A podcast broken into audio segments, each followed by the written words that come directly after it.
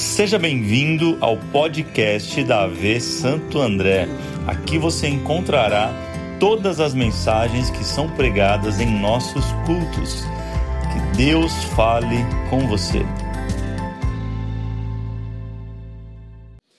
Abra sua Bíblia, Evangelho segundo Marcos, capítulo 4.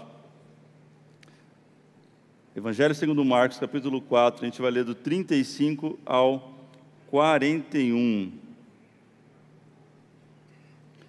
Evangelho segundo Marcos, capítulo 4. A gente vai ler do 35 ao 41. Abra a tua Bíblia, deixa ela aberta nesse texto, nós vamos caminhar sobre ele. Olha o que diz. Naquele dia, ao anoitecer, disse ele aos seus discípulos: Vamos atravessar para o outro lado. Deixando a multidão, é, eles o levaram no barco, assim como estava. Outros barcos também o acompanhavam. Levantou-se um forte vendaval e as ondas se lançavam sobre o barco de forma que este foi se enchendo de água. Jesus estava na polpa dormindo com a cabeça sobre um travesseiro. Os discípulos o acordaram e clamaram: Mestre, não te importas que morramos? Ele se levantou. Quem, gente? Quem se levantou? Ele se levantou, repreendeu o vento e disse ao mar: Aquieta-se, acalme-se. O vento aquietou e fez-se completa bonança. Então perguntou aos seus discípulos: Por que vocês estão com tanto medo, ainda não têm fé? Verso 41 e último. Eles estavam apavorados e perguntavam uns aos outros: Quem é este que até o vento e o mar lhe obedecem? Vamos orar? Jesus, obrigado por mais esse encontro de fé e esperança. Aqui estamos juntos como família para adorar o Teu nome, exaltar o Senhor. Nós cremos, ó Pai, nós cremos que há uma palavra do Teu trono para cada um de nós, ó Pai. Que eu seja simplesmente um canal livre e desimpedido na Tua presença para fluir neste momento, Espírito Santo. Tudo que nós queremos agora é continuar ouvindo a tua voz, a tua doce voz, aquela que acalma tempestades, aquela que muda destinos, aquela que renova corações, aquela que faz a diferença em nossa vida, é a tua voz que nós queremos, é sobre ela que nós estamos expostos nesta noite. Então, aqueles que estiverem aqui presencial ou online conectados com a gente, possam receber a tua palavra. Em nome de Jesus nós oramos. Amém e amém. Olha para alguém assim com vontade, fala o tema dessa mensagem. Fala assim, ó, um estranho no barco. Um estranho no barco. Gente, existem pelo menos três tipos de tempestades que todos nós vamos enfrentar em algum momento da vida.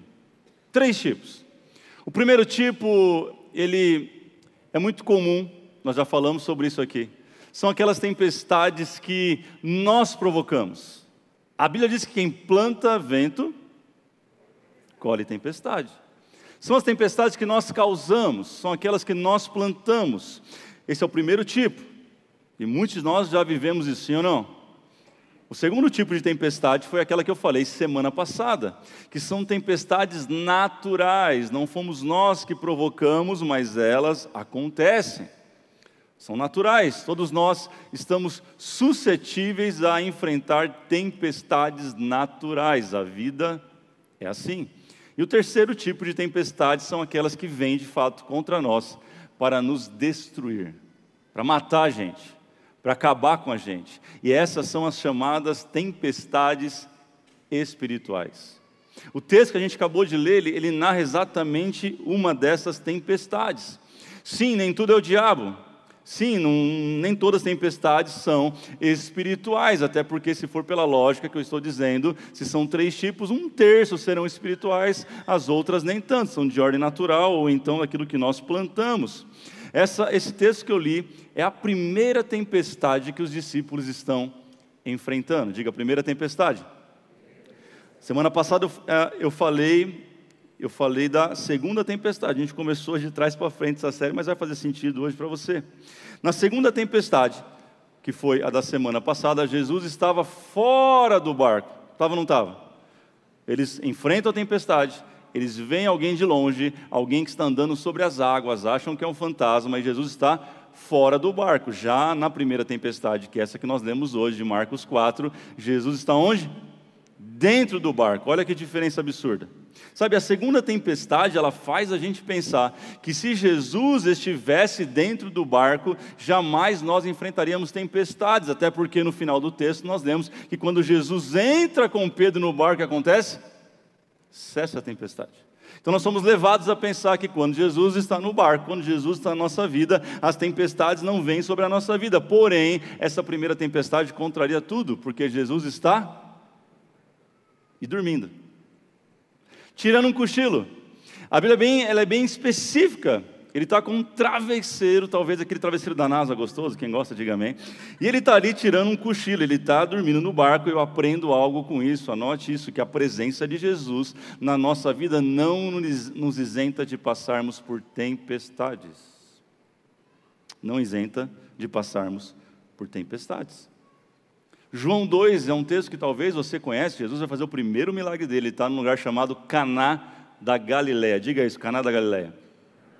É um casamento acontecendo e Jesus é convidado para aquele casamento. Ele não entrou de bicão, ele recebeu um convite e ele está ali, porém acontece algo no meio da festa. O que acontece? O vinho acaba. Preste atenção que ter Jesus na nossa vida, convidar Jesus para o nosso dia a dia, tê-lo conosco não é sinal que não enfrentaremos dificuldades e tempestades. O vinho acabou e Jesus estava na festa. Na primeira tempestade, o texto vai dizer que eles estavam apavorados, acabamos de ler. Já na segunda, que nós lemos semana passada, disse que eles estavam apenas com com medo. Diga medo que, que fez eles saírem do, de estarem apavorados para o medo? Eles estão crescendo espiritualmente. Jesus está ensinando. Quanto mais nós caminhamos com Jesus, mais a nossa vida de fé ela vai crescendo. Nós vamos aprendendo. Eu não sei se você já percebeu, mas às vezes passamos certas lutas que algumas pessoas olham para nós e não entendem como a gente está calmo com aquilo. Mas sabe por que é? Você já subiu alguns degraus de fé. Elas olham para você e falam: se fosse eu, estava descabelando, se fosse eu, já estava ficando maluco. Mas essa pessoa tem uma calma, é justamente porque você tem crescido alguns degraus de fé. E os discípulos estão crescendo. Na primeira ficam apavorados, na segunda eles têm medo. Quando eu sei que eu estou crescendo em fé, é quando aquilo que te apavorava um tempo atrás, agora só te assusta. É quando aquilo que te paralisava Assim como os discípulos ficaram paralisados no barco, agora deixa apenas você alerta. É quando você tem a coragem de Pedro de então sair da zona de conforto, sair do barco e começar a viver diante da palavra de Jesus. Isso é crescimento de fé. Diga para alguém: cresça na fé. Um cristão maduro, e eu sei que tem muitos aqui, quem é, quem é maduro, diga amém. Amém. amém. Cristão maduro sabe que luta faz parte da vida. Cristão maduro já entende que desde a concepção você já enfrentou uma grande luta. Eu não sei se você sabe, mas cerca de 300 milhões de espermatozoides foram liberados para conquistar um óvulo e você foi quem ganhou. Olha para alguém e fala assim: você já é um vencedor. 300 milhões. Então todos nós já somos vencedores de natureza, já nascemos vencedores, porque nós enfrentamos uma luta para nascer e nascemos. Uns estão falando, por que eu nasci, Deus? Dava vaga para o outro. Mas você nasceu. Você é um vencedor, você enfrentou uma grande tempestade, uma grande luta. Porém, eu quero falar com você algo. Você não é apenas um vencedor. Diga para alguém: você não é só um vencedor. Fala, você é mais que vencedor. Quem está comigo nessa noite? Romanos 8,37 diz que nós somos mais que vencedores em Cristo Jesus. Mas também vai dizer lá em João 16,33 que no mundo tereis aflições. Isso não é para desanimar, pelo contrário, Jesus fala assim depois: mas tende bom ânimo. Ele fala assim: ó, vai ter luta, mas fica animado, porque eu venci o mundo e vocês também vão vencer em meu nome. Então, quem tem consciência de que é mais que vencedor, não é simplesmente um vencedor na vida, sabe que vence através de Jesus. Porque ele venceu, porque ele morreu e ressuscitou, hoje nós podemos ser mais que vencedores. Anota isso: o Evangelho não vai te fazer imune às lutas, mas ele vai te dar ânimo para continuar a lutar. Você veio nessa noite para receber uma palavra de ânimo no teu coração, para enfrentar as tempestades da vida. Quem crê nisso, diga amém, gente. Eu não posso mentir para você, eu não posso ser leviano, eu não posso esconder uma parte das Escrituras. Olha o que vai dizer Isaías 43, 2: Quando você atravessar as águas, eu estarei com você, e quando você atravessar os rios, eles não te cobrirão. Quem crê nisso? Quando você andar através do fogo, você não se queimará, as chamas não o deixarão em brasas. O problema desse texto, quem, quem crê nele, diga amém. Ele não diz se você passar, ele diz quando você passar porque a gente vai passar. Aflição, luta. Eu não sou derrotista de maneira alguma, gente. Quem me conhece sabe, mas eu não posso negar a verdade para você que a vida também nós temos aflições, vários quandos. E o texto que nós lemos está dizendo do quando dos discípulos, chegou o quando deles. E era espiritual, diga espiritual. Pastor, como você sabe que essa luta é espiritual? Como você sabe que essa tempestade não era natural, ou não era uma colheita? Como você sabe? Vamos para o texto? Leia lá verso 39 de Marcos 4. Coloca para a gente assim: Ele se levantou. Quem? Ele se levantou, repreendeu o vento. Diga isso, repreendeu. Ele repreendeu, gente. Pensa comigo, como que Jesus, que é aquele que faz a vontade do Pai, aquele que é um com o Pai, aquele que só faz o que o Pai manda, vai repreender o Pai? Faz sentido? Se fosse o Pai, Deus, que tivesse mandado aquela luta, aquela tempestade, e Jesus fala: Não, repreendo a vontade de Deus, Pai. Claro que não. É um sinal que Jesus está repreendendo porque foi um levante. Foi algo não natural, foi algo que não era comum. Como é que eu sei disso? Porque os discípulos eram especialistas na pesca, no mar e em tempestades. E por que, que eles estão apavorados? Porque eles estão olhando para aquilo e eles estão falando: Isso não é normal. Eles estão olhando para aquilo e estão falando, isso não acontece todo dia. Eles estão olhando para aquilo e falando assim, nós saímos de casa, sabe hoje? Quem estava feliz com o sol hoje, diga amém. De repente, uma tempestade. Dilúvio, Santo André, meu Deus.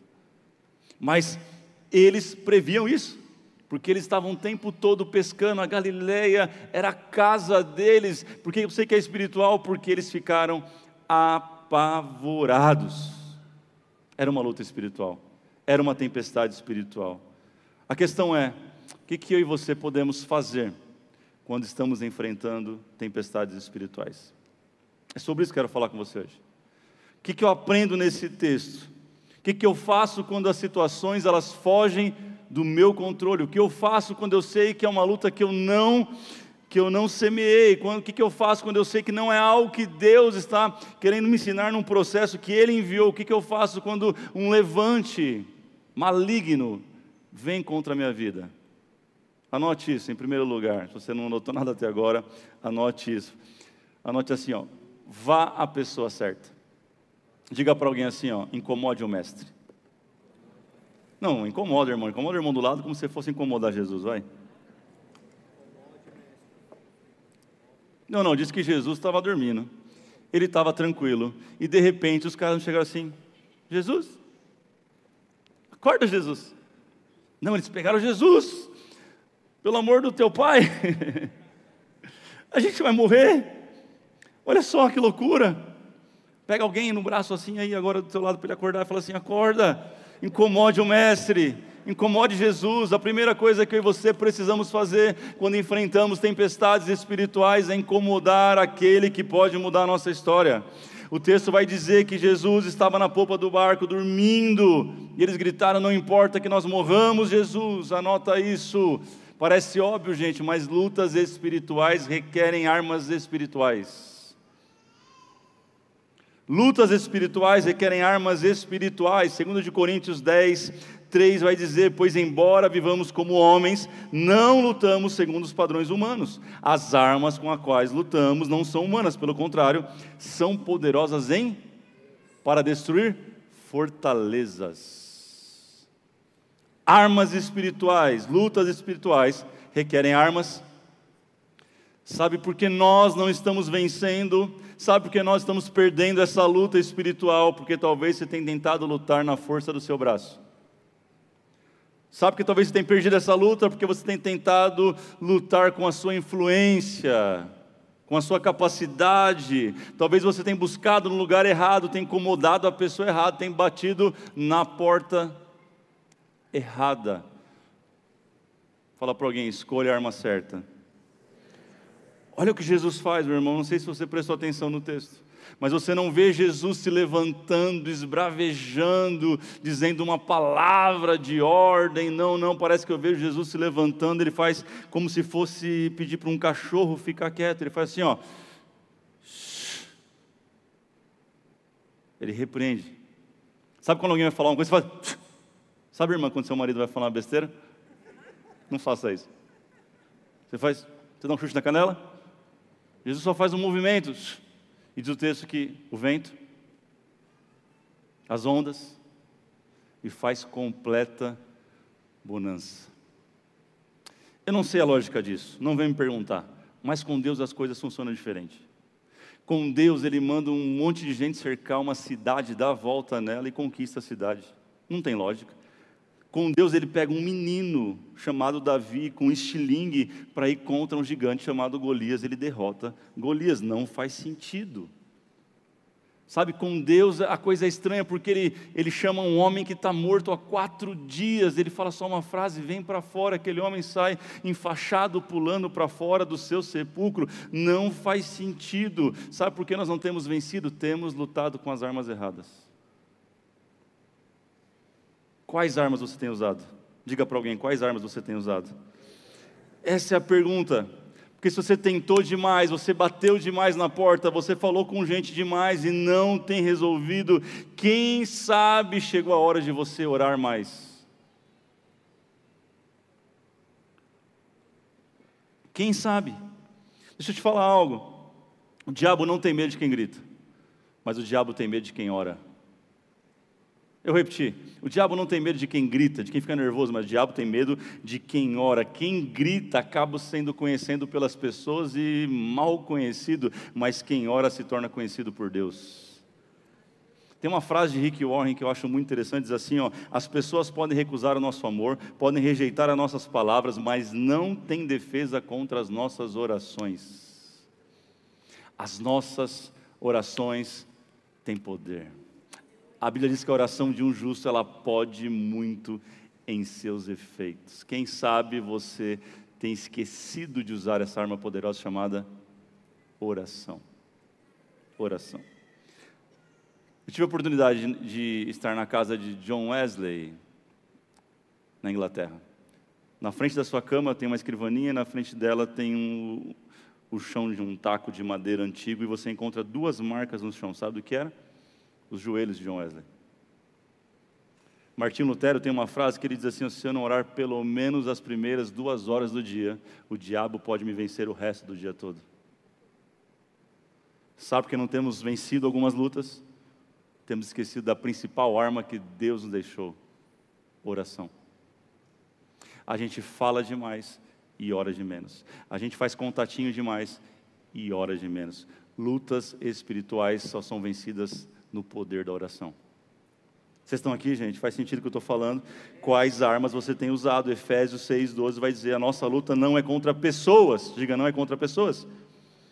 Meu irmão, a tua luta não é contra a sua sogra. A tua luta não é contra o seu cunhado, a tua luta não é contra o seu chefe chato, a tua luta não é contra aquela pessoa que você tem tido dificuldade, a tua luta não é contra a carne ou sangue. Olha o que o texto está dizendo, mas contra poderes, autoridades, dominadores desse mundo de trevas, contra forças espirituais nas regiões celestiais, e lá você só entra através da oração, é o lugar onde você só guerreia, o teu acesso é a oração. Diga para alguém, ore mais.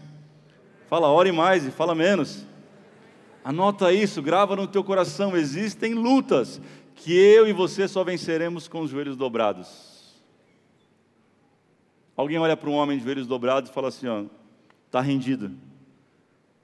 Sim ou não? Mas Deus olha e fala assim: a vitória é certa. Deixa eu compartilhar uma história com você, eu compartilhei de manhã também. Acho que é a primeira vez que eu falo nisso. Tem muito a ver com o que eu estou falando. Há mais ou menos 14 anos atrás, eu acho. A gente não tinha nem a Lara ainda, só tínhamos o Lucas, ele era pequeno. E eu e a Dani nós enfrentamos, talvez, talvez não, sem dúvidas algumas, né? A maior tempestade no nosso casamento. A maior. Pensa naquela que você fala assim: acabou. Não tem como. Já era. Não tem como resolver isso. Problema sério. Tempestade, sabe tempestade? Turbilhão, loucura. Você não vê como voltar atrás, você não vê como resolver brigas e brigas. E, e pastor, foi, durou dois anos. Não, foi algo muito rápido, né? Foram 22 semanas? Quase um mês. Algo rápido. E a gente começou a viver um processo, e eu falei, meu Deus, e agora o que está acontecendo? O que, que eu vou fazer da minha vida? E briga, e briga, e briga. Diga assim: tempestade. E, e um dia depois de muita briga, a gente foi dormir. Eu me lembro que o quarto aquela noite ele estava muito escuro, não é muito comum, nosso quarto tem, é, é virado para a rua, então ele fica com uma certa claridade. Mas estava muito escuro. Pensa num ambiente muito escuro. A gente foi dormir, os dois virado. Cadê os casais aqui? Vocês não sabem o que eu estou falando, né? Deixa eu abrir um parênteses aqui. Não manda o seu esposo para o sofá, irmã. Dorme brigado, mas dorme com ele. Faz um favor. Não faça isso, irmão. Dorme lá, dorme, dorme virado, dorme de bico, mas é melhor dormir juntão, não é? Nesse dia eu descobri isso aqui. Se possível, resolva. A Bíblia fala assim, ó, não coloque, não deixe o sol, né, sobre a sua ira. Mas tem vezes que não dá, sim ou não? É melhor dormir junto, obrigado, mas é melhor dormir junto. Eu vou te explicar o porquê. E eu estava lá tentando pegar no sono, né, cabeça a milhão, fritando, e de repente, gente, não menos de repente, eu senti uma presença estranha no quarto. E de repente eu abri meus olhos e eu vi uma sombra mais escura que o escuro. Não sei se alguém já teve uma experiência dessa. Eu vi o irmão puxando até a perna agora na cadeira ali. Calma, irmão. Eu vi aquilo, eu paralisei, eu congelei, eu não, a voz não saía, já passou por isso? Que coisa horrível, gente. Poucas experiências nessa da vida, eu não quero ter mais. E de repente a única coisa que eu me lembrei que saiu, consegui falar foi: o sangue de Jesus tem poder. Instantaneamente aquela sombra sumiu do quarto eu comecei a recuperar o fôlego, estava sem fôlego, aí chamei a Dani, ela estava já dormindo, eu já comecei, amor, amor, já mudou o tom da conversa. Falei, vem cá, deixa eu contar para você o que aconteceu, deixa a briga de lado, não homem de brigar, deixa eu contar aconteceu algo aqui, pelo amor de Deus, me ajuda em oração. E a gente orou juntos, e nunca mais nós tivemos aquela presença na nossa casa ou no nosso casamento, porque a oração é uma arma poderosa, espiritual. Número dois, o que fazer quando eu enfrento tempestades espirituais? Como vencer, meu irmão? Em segundo lugar, anote isso: seja conhecido por Deus. Diga para alguém: seja conhecido por Deus. Uma coisa é conhecer a Deus, outra coisa é ser conhecido dele. Uma coisa é achar que você conhece a Deus, outra coisa de fato é você conhecer a Deus. Jó, depois de ter passado a maior tempestade da sua vida, ele declara em 42,5: Eu te conhecia só de ouvir, mas agora os meus olhos te veem. Ele está falando, eu achava que eu conhecia Deus, eu achava que eu era conhecido por Deus, mas olha só, agora sim. Cada vez mais, gente, as pessoas não têm tido relacionamento profundo e duradouro, isso tem a ver com Deus também. Tem um sociólogo chamado Bauman, que ele escreveu um artigo chamado, acho que é Mentalidade Líquida, se eu não me engano. Ele é um sociólogo e ele, ele começou a descrever que a partir de 1960, a partir da década de 60, que tudo aquilo que era costume e tradição na sociedade foi se liquidificando. Tudo que era sólido, valores que a Bíblia diz que são valores, a sociedade começou a, se, a ser transformada. Então, por exemplo, onde as tradições agora se tornam ultrapassadas, onde a monogamia ela está ultrapassada. É só você ligar um podcast que você vai ouvir coisas estranhas acontecendo quando se trata de monogamia. Não se fala mais nisso. Se fala agora em relacionamento aberto. Isso é fruto de uma sociedade líquida, que Bauman já falou. Carreira profissional não faz mais sentido você estar numa empresa tantos anos. Então, hoje nós temos um resultado disso complicado, os nossos jovens não sabem de onde vem, mas pergunta para eles: você quer ter uma casa? Eles falam: eu não preciso de uma casa. Tem Airbnb. Você quer ter um carro? Eu não preciso de carro. Eu ando de motorista de aplicativo, eu tenho um motorista particular. A hora que eu quiser, não preciso ter um carro. Ah, você, uma empresa, faça carreira numa empresa e fala: não, não, não, não, não, eu posso trocar a hora que eu quiser. Inclusive, eu posso fazer home office. Percebe como as coisas ficaram líquidas? Isso é um problema porque isso chega na igreja. Isso está aqui dentro.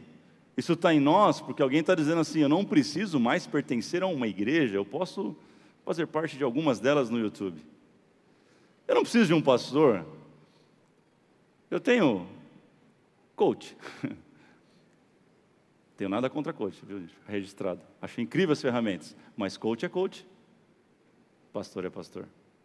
Isso é, é fruto do, daquilo que Bauman já falava. Estamos vivendo uma cultura pop, onde o on demand está em alta, ou seja, eu vejo o que eu quero, eu faço o que eu quero e na hora que eu quero. O problema é que nós transportamos isso para a fé e nós transportamos isso para Deus. Então, eu olho para um Deus e falo, assim, deixa eu ver se eu gosto disso nesse Deus. Ah, não gostei, então vou para outro lugar. Ah, não gostei disso nessa igreja, então eu vou para outra igreja porque lá isso é mais legal. Ah, eu não gostei, então mudo de novo, vou para outra. E eu, eu tenho uma fé gourmetizada, se é que você me entende. Quem está me entendendo? e eu começo a querer criar um Deus ao meu gosto, ao meu prazer, e quando eu faço isso, não é mais o Deus, mas é o meu Deus.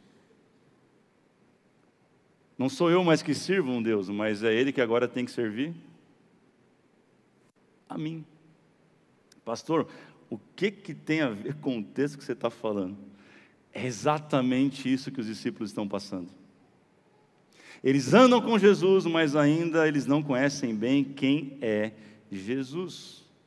Quer ver a prova? Verso 41. Talvez você leu e não percebeu. Coloca o verso 41 de Marcos 4, diz assim: Eles estavam apavorados e perguntavam aos outros. Olha a pergunta deles: Quem é este? Anda com Jesus, mas não conhece o poder que ele tem anda com Jesus, mas não sabe a vontade dele para a sua vida. Anda com Jesus, mas fica apavorado no primeiro problema que surge. Anda com Jesus, mas fica pulando de igreja em igreja até achar Jesus. Faz sentido? É uma sociedade que diz: Eu conheço Deus, mas a hora que vê Deus operando, fala: Quem é esse? Porque não conhecia Deus. Faz sentido o que eu estou falando, gente, hoje para você? Sabe o que é pior do que isso? Você sabe o que me assusta ainda mais do que isso? E o silêncio vai ficar um pouco pior. Sabe? É que eles estão indo para um lugar nessa tempestade. A tempestade, ela, ela tem algo por detrás. Eles não estão simplesmente passando uma tempestade por passar. Faz sentido? Eles estão indo para um lugar chamado Gadara. Diga Gadara. Eles vão atravessar um, um, um, trecho muito curto, a tempestade vem no meio, a tempestade quer pará-los, a tempestade quer impedir que eles chegam lá num lugar onde tem um cara que foi denominado agora como Gadareno. Era um endemoniado. Se houvesse um Guinness Book dos demônios, esse cara ganhava na Bíblia, porque eram legiões, a Bíblia diz. E quando Jesus ele pisa em Gadara, sabe o que acontece? O endemoniado que estava lá no sepulcro, que ele vivia lá no meio do sepulcro, ele vem aos pés de Jesus e ele é liberto na hora. Sabe o que acontece quando nós adoramos a quem nós conhecemos? Sabe quando, o que acontece quando nós conhecemos Jesus de verdade? A gente adora Jesus aqui, mas ele liberta quem está lá. O problema é que nós não sabemos o poder do Deus que nós servimos. Aí algo curioso vai acontecer em Marcos 5, 7, na história do Gadareno. Olha o que diz: e gritou em alta voz. Sabe quem gritou? Os demônios. Que queres comigo? Jesus, filho do Deus Altíssimo. Sabe o que me assusta nos dias de hoje? Enquanto alguns crentes não sabem quem é Deus, o diabo sabe. Tem crente sabendo menos quem é Deus do que os próprios demônios. Porque você entra em culto e sai em culto e não crê que Deus é poderoso para mudar a tua história. Você entra em culto e sai em culto e não crê que Ele é poderoso para curar e salvar os teus filhos. Você entra em culto e sai em culto e não crê que Ele é poderoso para restaurar o teu casamento. Hein? Eu vim aqui dizer que você tem que voltar a crer no Deus que faz milagres. É inaceitável, fala para alguém, é inaceitável um demônio, fala para ele, um demônio, conhecer Jesus mais do que você. Pronto, foi você que falou, não fui eu. Meu irmão, não dá. Não dá. Sabe por que o diabo luta tanto contra a sua vida? Quer saber? Porque ele acredita, às vezes, mais do que você, o que Deus vai fazer na sua vida. Sabe por que ele tem lutado tanto e mandado algumas tempestades que você não sabe de onde vem? É porque ele já sabe que quando Deus se levantar e ele repreender esse vento, a bonança vai chegar na tua casa. Eu vim com uma palavra para você voltar a crer, meu irmão, num Deus que você serve. Nós não servimos um Deus que está morto, mas Ele está vivo. Ele é poderoso para fazer infinitamente mais do que nós pedimos, pensamos ou imaginamos. O nosso Deus não mudou. Pastor, Deus era Deus 10 anos atrás, 20 anos atrás. Não, Deus é o Deus hoje. Ele continua fazendo milagres. Ele continua mudando histórias. Ele continua acalmando as tempestades. Você crê nisso? Se coloque de pé, por favor. Eu quero ler um texto para vocês entenderem um pouco mais disso. Atos 19, 13. Atos 19, 13. Olha o que diz. Presta atenção. Se puder colocar para a gente, diz assim. E alguns judeus, exorcistas, ambulantes, tentaram invocar o nome do Senhor Jesus sobre pessoas possuídas de espíritos malignos, dizendo: Ordeno que saiam pelo poder de Jesus. A quem? Paulo? A quem Paulo? Olha o verso, o próximo verso. Os que faziam isso eram filhos, eram sete filhos de um judeu chamado Seva, sumo sacerdote. O que é o sacerdote? É o cara que representa a religião, meu irmão, que tinha que estar perto de Deus, que acha que conhece Deus, e olha o que acontece. Mas o espírito maligno respondeu: Conheço Jesus, sei quem é Paulo, mas e vocês? Quem são? Olha o que acontece com quem acha que conhece a Deus e não conhece. E o possuído do espírito maligno saltou sobre eles, dominando a todos, e de tal modo que prevaleceu contra eles, que nus e feridos fugiram da casa. Deixa eu resumir para você. Eles tomaram um pau dos demônios. Porque eles olharam e falaram assim: ó, Eu conheço Paulo, eu conheço Jesus, mas vocês? Sabe por que a gente não vence algumas tempestades? A gente é conhecido do vizinho, a gente é conhecido do, do brother do, do churrasco, do futebol. Mas e Deus? A pergunta da noite é essa. Você conhece Deus, mas será que Ele tem conhecido você nas tuas orações, na tua vida com Ele, no teu devocional diário? Feche seus olhos. A Bíblia diz que se nós nos arrependemos dos nossos maus caminhos, Ele nos ouviria. Ele sararia a nossa terra. Só existe um caminho nessa noite. Você que está aqui, você que está em casa. E esse caminho chama-se arrependimento. Arrependimento. É uma palavra para nós nos voltarmos para a presença do Senhor. Chega de um evangelho diluído, líquido. Um Deus ao meu prazer, não. Existe um só Deus, um só Senhor, e a este nós prestamos culto. Comece a orar, Jesus, nós oramos nessa noite. Nós te pedimos perdão, Pai. Nós te pedimos perdão por todas as vezes que nós quisemos moldar o Senhor à nossa vontade. Ah, Jesus. Ah, Jesus, tu és soberano, tu és Senhor. Tu és Cristo, Filho do Deus vivo. Tu és aquele digno de ser adorado em meio a qualquer tempestade e qualquer luta. A este Deus que tem poder sobre céus, mares, terra, tudo que há debaixo da terra, é a este Deus que nós adoramos e prestamos culto. Não viemos aqui, Senhor. Não viemos aqui para um clube, não viemos aqui nessa noite para cumprir mais um domingo, não estamos conectados neste canal aqui para ver o que o Senhor tem para a gente, nós estamos aqui porque nós queremos te adorar em espírito e em verdade, Senhor. Ah, que a tormenta passe, que as tuas águas possam subir neste lugar nesta noite. Abra o teu coração, querido, e começa a falar com o Senhor, peça pelas águas dele.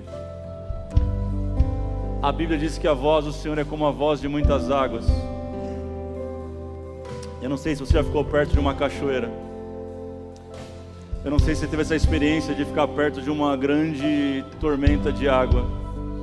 Mas a voz do Senhor ela é inconfundível. A voz do Senhor ela Ei, querido, para com essa história de que será, não existe será. A voz do Senhor é como a voz de muitas águas. Ouça a voz dele no teu coração nessa noite. Apague a tua voz, apague aquilo que você tem pensado e dito assim: não, não é nada disso, não funciona bem assim. Vamos, querido, vamos além do véu, vamos lá, peça pela voz dele sobre a tua vida nessa noite.